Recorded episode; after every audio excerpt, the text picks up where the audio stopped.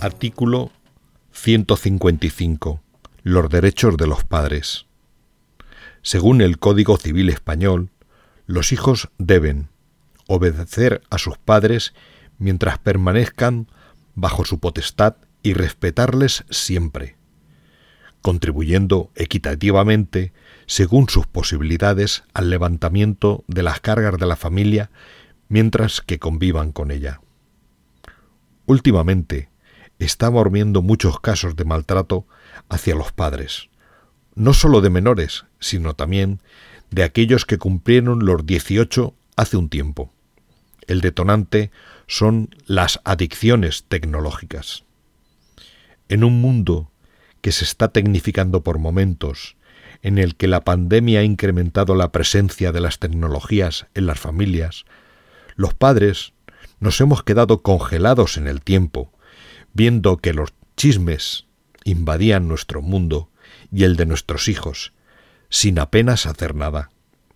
Quizás el pensar que estas adicciones no tienen el poder destructor y hasta de muerte, como ocurre con las adicciones a sustancias, alcohol, cannabis o cocaína, nos ha hecho pensar que no podían dañar a nuestros hijos, resguardados en la seguridad de sus habitaciones.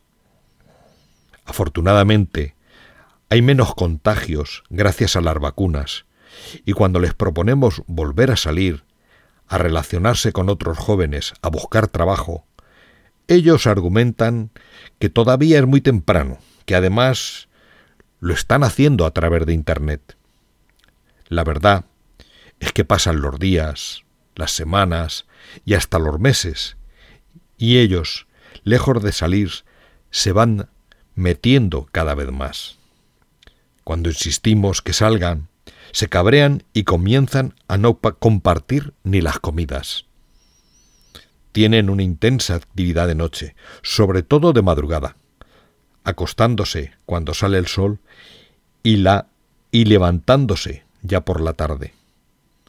Viven como un inquilino en nuestra propia casa, haciendo uso de todos los recursos familiares, comida, techo, lavandería y sobre todo Internet, sin intención de aportar nada.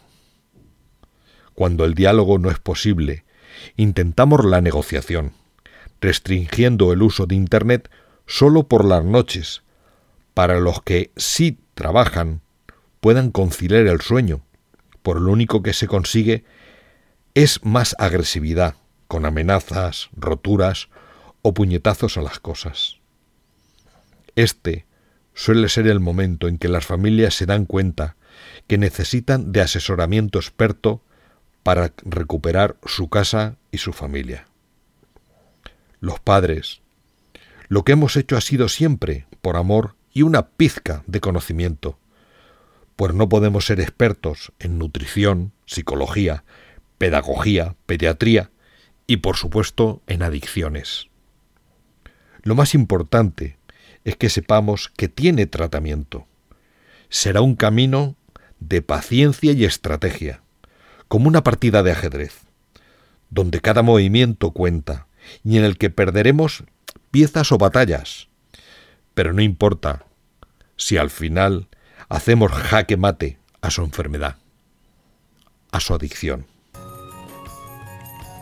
El próximo artículo se titulará La época que nos ha tocado vivir.